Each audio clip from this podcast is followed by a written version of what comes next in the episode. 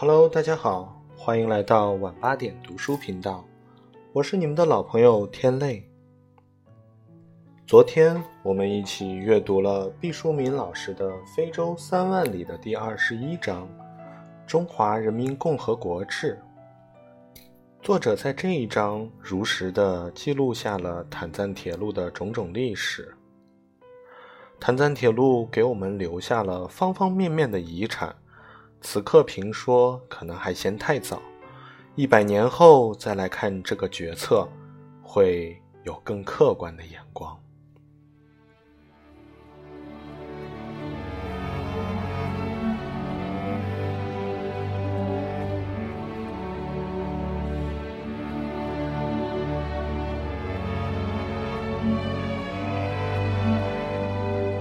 好了，今天我们一起来阅读本书的第二十二章，在南十字星座辉映下。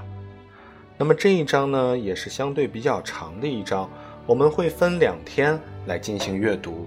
那么今天我们先读这一章的上半部分。到非洲去之前，我做了各种准备，比如打各种预防针，带各种药品。备行李秤，以随时确保符合航空要求；买丝绸围巾和茶叶当礼物，自以为万无一失。不想到了南非的第一天，就发现了重大失误。此错误白天被阳光遮盖，无从显现；到了夜晚，举头面对星空，感到相当陌生，天陷地塌，世界为之倾倒。出发前完全忽略了这回事儿，没有预习南天星图。这第一个南半球的夜晚让我惊诧莫名，紧急在记忆中打捞，能想起的只有南十字星座。我仰望天空，开始在无边的星海乱阵中寻找这个星座。我以为它会很难找，起码在北半球。人们难以凭着书本知识轻易地找到北极星，但是南半球的人是有福气的，不用费多大劲儿，一抬脸就会看到这个星座。让我意外的是，组成这个星座的众星并不是特别亮，不过它们的姿态实在特殊，像一块有点歪斜的菱形银饼干，从浩瀚星空中脱颖而出。悄然俯视众生，人们常常爱说南十字星，其实是没有这样一颗星的，只有南十字星座。它由四颗星组成，上下左右一搭配，就形成了十字架形状。四颗星横平竖直，竖线顶端的那颗星被称为十字架一。在它天空中的二十颗亮星中排列第十九位，它下面的那颗星就是十字架二。十字架二是这个家族中最亮的星星，在南天夜空最亮恒星的排名表上名列第十四位。那一横的两侧就是十字架三和十字架四。如果在想象中把十字架一和十字架二连成一条线。并将它们之间的这条线继续朝着天穹下方延伸，那么到了延长线大约四点五倍长度的地方，就是南天极了。我们常常会说天上有颗北斗星，如果在南半球，这句词儿应该改为天上有个南十字星座。虽然拗口，但本质相仿，都是为旷野中的人们。导引方向，人们熟知的辉煌古代文明，例如古巴比伦、古希腊、古罗马、古埃及，以及咱们中国，都发源于北半球。公元前三千年左右，巴比伦人把北天空中最亮的星划分成了三十个星座。星座这个概念说起来玄乎，本质不过是人为的。把夜空中一组组亮星结成多个小团伙，再给他们起个俏皮名字。当时划分星座的人也没搞平均主义，星座内的亮星数目多少不等，各星座跑马圈的范围也有大有小。巴比伦人后来把他们的星座概念传入了希腊和埃及。到了公元二世纪，希腊天文学家在这个基础上发扬光大，共列出四十八个星座，基本上算是把这事儿搞定了。十五世纪末，欧洲的航海探险家们越过赤道南下，必须对南天星座有所了解。那时候仪器有限，天空就是最伟大的罗盘。他们开始对南天星域进行命名。据说，法国天文学家奥古斯丁·罗耶于1697年拿起星际手术刀。把半人马座的马肚子下面和四条马腿之间的那块地方，生生的给弯了出来，另立山头，形成了整个南天夜空最小但是最有特色的星座——南十字星座。只是此刻的人们已经丧失了古时的诗情画意，懒得用优美的古希腊或古罗马神话。附会在星座名字之上，索性按照形状直接命名，一目了然。一九二八年，国际天文学联合会经过调整，把整个南天空星座定为八十八个。现代人擅长把简单的事儿变复杂，让星座的数量增肥。搞清了星座的基本历史，新的疑问又浮出水面。南半球星空在以欧洲为中心的天文学家命名之前，难道都没有自己的名字吗？这肯定是不确的。南半球的柱星座名称一直在当地土著人传说中口口相传，生生不息。南十字星座，博茨瓦纳人自古以来就把它看成是两只长颈鹿，十字架二和十字架三。组成公的长颈鹿，十字架一和十字架四组成母的长颈鹿。至于南美洲的印第安人，则认为南十字座是一棵树，十字架三星则是晚上停在树杈上睡觉的鸟，半人马座中的贝塔星则是个猎人，正在黑暗中逼近树上的鸟。他的妻子，也就是半人马座阿尔法星。则匆匆忙忙提着灯笼跟在后面。在印第安人的文化中，认为女人比男人明亮，所以男人要伸手挡住她，怕她身上的光芒把鸟儿惊走。这传说多么美妙啊！有人物，有禽鸟，有动态，还有相互之间的关系。关键是有智慧。它比那个简单临摹形状的十字星座。多了温情和风韵，并充满了画面感。在当地人的传说中，还认为只要是对着南十字星座许愿，就可以美梦成真，比如财富啊、爱情啊，都会从天而降。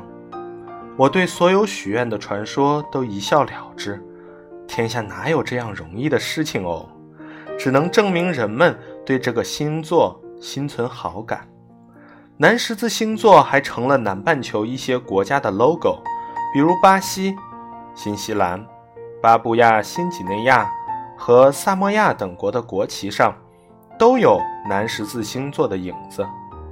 这个星座也出现在澳洲首都区、北方领地，还有智利的麦哲伦区、巴西的隆德里纳和阿根廷一些省份的旗帜和标志或徽章上。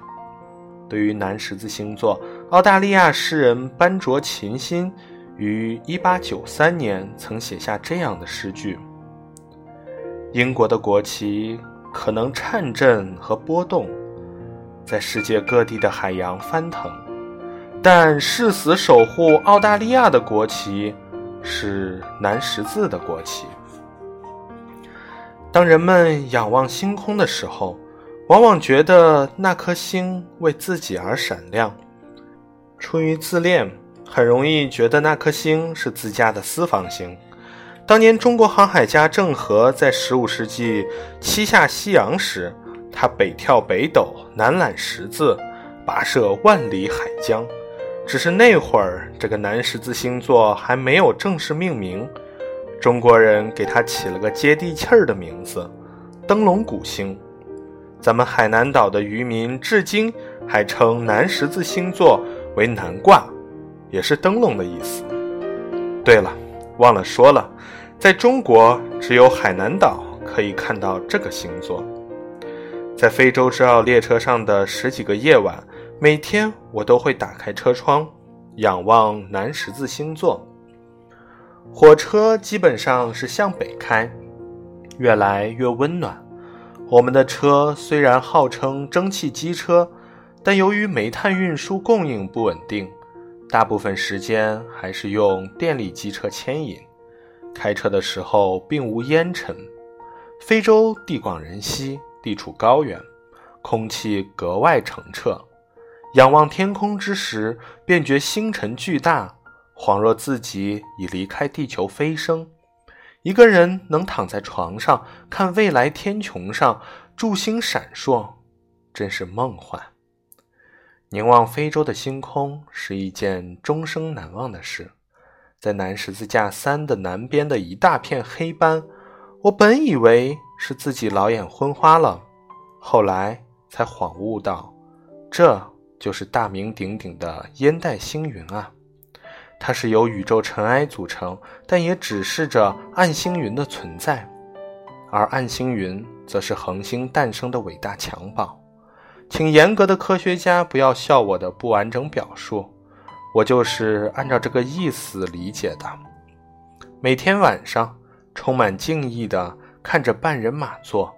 马腹中的南十字星座，还有它一旁浮动着的烟袋星云，心中无限感慨。和星空相比，我们是多么渺小啊！和恒星相比，我们是多么稍纵即逝啊！你在一日千里的驰骋中，自以为电光火石，若星空之上有一眼看你，你可能丝毫未动呢。你的得失和名利更是缥缈无痕。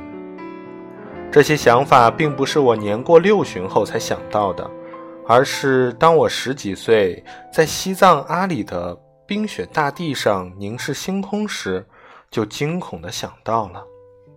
这么多年过去了，我的生命已经从当年的青葱年华渐渐枯萎，我依然保有对伟大星空的敬肃敬畏。人类如此菲薄，不过神奇的具有主观能动性，具有丰富的感觉和表达的能力，是多么美妙的事情啊！真的，不要虚度年华，不要人云亦云、亦步亦趋，不要醉生梦死，那是对生命的不敬，对人生的轻慢。每天晚上。当冗长的晚餐结束后，我会一个人回到打扫洁净的卧室。勤劳的列车工作人员总是趁着客人们用餐的时光整理房间，布置各种服务项目。比如，他们会把用过的饮料和瓶装水补足，会把微微发皱的毛巾换走，搭上烫熨平整的新品，会把卧具整理得好像从未有人用过。会在咖啡壶里煮好浓郁的热咖啡。当我说明自己午后就不再喝咖啡了，服务员就改沏西兰红茶。我又非常抱歉地表示，怕影响睡眠，午后连红茶也不敢喝了。等我再一天晚餐返回时，壶中是滚烫的开水，垫着一块精致的小毛巾，在桌机上静静地候着。当我接受这些服务的时候，总是于心不忍。我知道我付了车票款的，这些服务都包含其中，但从小就养成的劳动人民习惯，让我不能心安理得地享受服务。我承认我的小家子气，承认我的心理素质不够强大，我只好尽量克制住，想亲自动手丰衣足食的渴望。不断提醒自己，多少代表了一点中国人在外的形象，一定要装出对周到服务司空见惯的样子，不能给国家丢脸。于是，每天我都要辛苦地提醒自己，约束自己的劳动人民本色，不要流露，颇觉辛苦。只有夜晚，当我孤独地凝视着窗外的南十字星座时，面对虚空，心情才彻底放松。非洲的旷野像是一卷长轴，在面前徐徐展开。我要做的只是披星戴月的参阅。列车入夜后，行进在非洲腹地时，暗黑如墨。突然，有耀眼的明亮扑面而来，连南十字柱星都退避三舍，仓皇中隐没不见。这是野火蔓延造成的，凡明亮处必为火焰。火蛇在旷野中欢快起舞，小的火势大约只有百十平方米，好像夜色中的女妖的红裙。它轻快地张扬着，跳荡着，时而轻歌曼舞，时而跳跃飞奔，越过大片未曾燃烧的绿地，一个箭步窜飞几十米。在另一块土地上安营扎寨了。大的火场很害人，无数火苗疯狂地搅在一起，像一大群毫无章法、正在交媾的蛇。火势狂躁时，又如一头有着无数红色脚爪的怪兽，在暗夜中四下流水般的滑冰，所到之处将暗夜切成碎片，大地染成血红。有一夜，我在一小时内计数，拢共会看到多少处野火？算下来，在列车的不断行进中，我看到了将近八十处山火。这样推算，倘若我整夜不睡觉的计数，或许可以看到超过一千处火警。哦，正确的说，它不是火警，没有人报警。等到天明，火势蔓延的遗迹处处可见，一片焦壤，黑色的灰烬和尚未完全碳化的植物残骸，犹如夜半被魔鬼侵袭过。偶尔还有更悲惨的情况，在灰烬中夹杂着残垣断壁，那是被野火焚烧的农舍。我不知道这是天火还是人为的纵火。为什么夜夜火舌奔突，浓烟四起？我很想同别人交谈这个问题，但是找不到人。满车的旅客似乎对此都不感兴趣。我试着和一位欧美的贵妇人讨论此事，她大睁着涂抹蓝眼影的双眼说：“哦，深夜的火光，我似乎从没有看到。”那一刻。虽然是同样的路程，但人们的所见所感的确可以大不相同。终于，我找到了一位可以交谈的人，他是医生，高大的白人男子，瘦削的脸颊，长相有点像小布什。当我说有一个问题想请教他时，他说我在非洲很多年了。基本上可以回答一个初到非洲人的所有问题。我说：“您可看到每天深夜的火光？”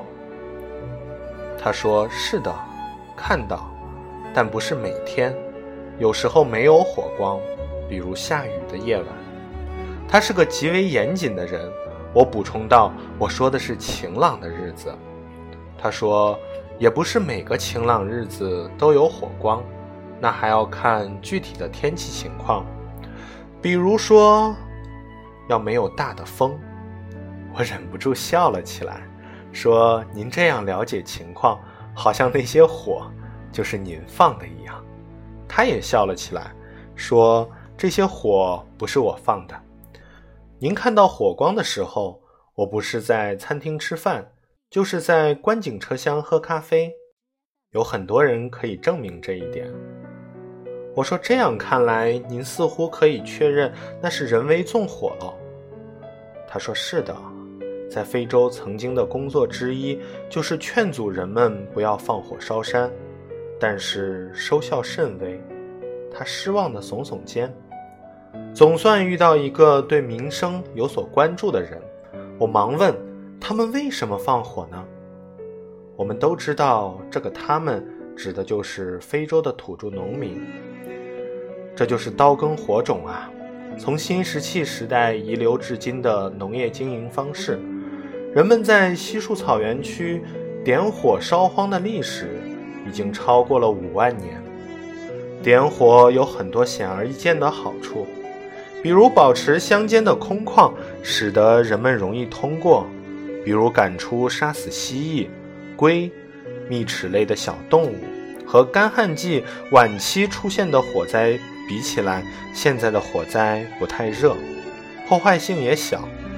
春天到了，马上就是播种的日子，人们要用火把土地上的杂树杂草烧干净，一来可以用燃烧后的草木灰当肥料，二来也可以把虫卵烧死，减少农作物的病虫害。纵火的具体步骤，他们先是请部落的酋长或有经验的老人家看看天象，来判断哪天放火比较稳妥。要天气晴朗，还要没有大风，不然就会发生悲剧。你所看到的农舍被烧毁，多半是放火烧山的中间突然起了风，风向村庄卷来，于是。就到处都是焦土了。高大的白人男子黯然神伤，会不会伤人呢？我着急地问着。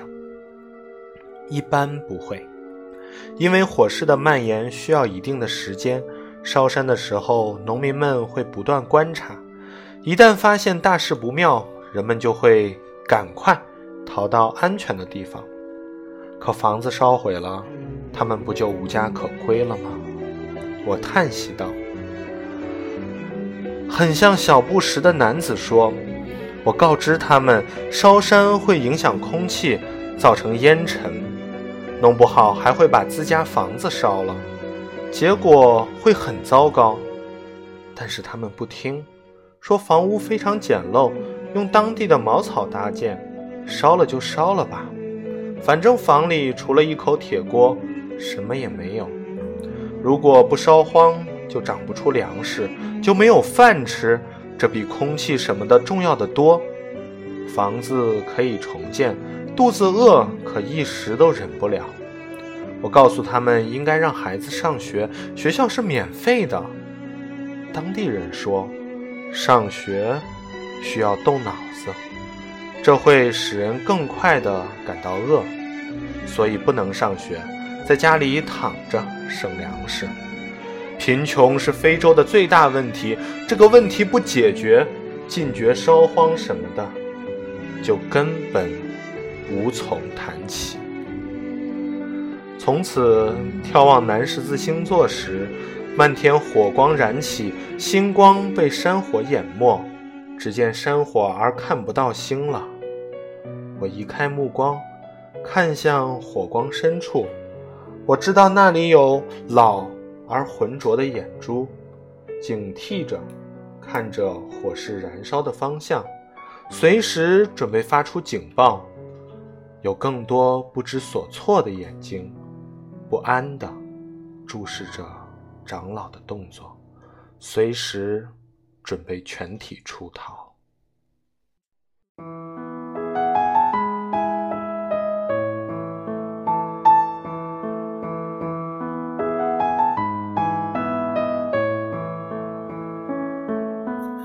好了，今天的阅读就到这里了。如果你们喜欢，请点击订阅。我是你们的老朋友天泪，明天晚上八点，我们不见不散。